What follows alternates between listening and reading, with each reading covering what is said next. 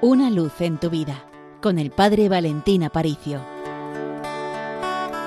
¿Qué obra presentas para que creamos en ti?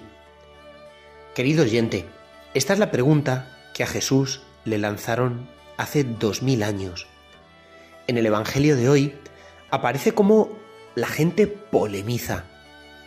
¿Qué obra haces para que creamos en ti? Cualquier persona tiene que ser digna de confianza y si tú quieres depositar tu confianza en alguien, esa confianza no se da gratis.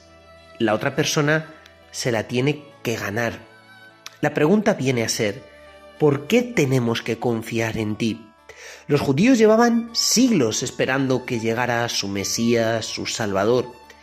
Pero en el Antiguo Testamento se dice que cuando ese Salvador llegase, tendría que repetir las mismas obras que había repetido nada más y nada menos que Moisés, el personaje más grande de todo el Antiguo Testamento. Todos tenemos en la cabeza esas imágenes tan increíbles de la liberación de Egipto, hemos visto películas acerca del Éxodo y cómo Dios libera al pueblo de Israel de la esclavitud, luchando, peleando contra el faraón.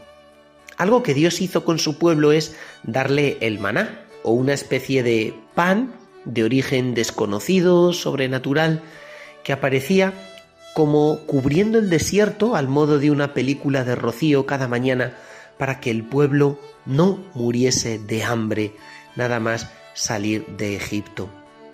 ¿Qué nos enseña esto?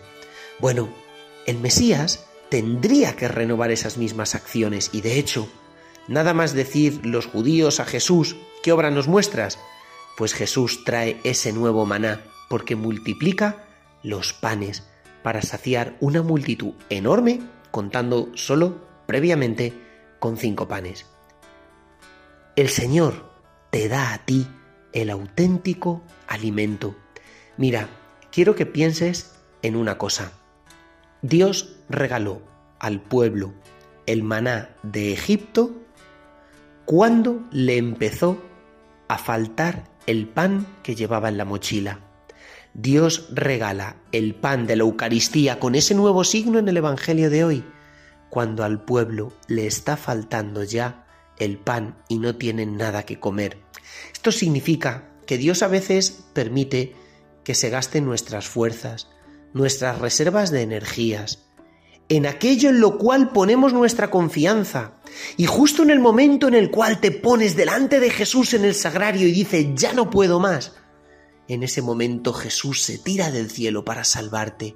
En ese momento Jesús se rescata, porque es justo y exactamente en ese momento cuando dices, ya no confío en mi propia fuerza, sino que todo lo espero de Dios porque cuando se te gasta el pan que tú llevas como una provisión guardado, cuando se te gasta el pan que tú has sacado de Egipto y ya no tienes absolutamente nada que comer, entonces Dios te regala el pan que baja del cielo.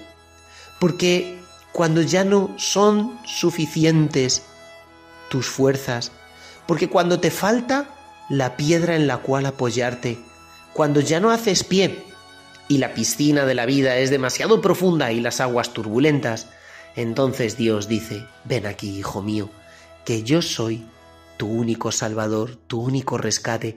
Pero es que el Señor está deseando que se lo pidas, que se lo digas, que constantemente le repitas, Señor, tú únicamente eres mi salvador. Y no tengo ninguna otra esperanza, no tengo ningún otro en quien apoyarme. Solo tú eres mi vida solo tú mi rey, solo tú mi fuerza, pues no temas en extender las manos y decirle, Señor, aquí me tienes, pobre, pero repleto de confianza, porque si tú no estás, yo me ahogo, pero si tú estás, levanto siempre mi cabeza. Pues querida familia, de parte del Seminario Mayor de Toledo, te decimos, con los pies en la tierra, pero con el corazón en el cielo.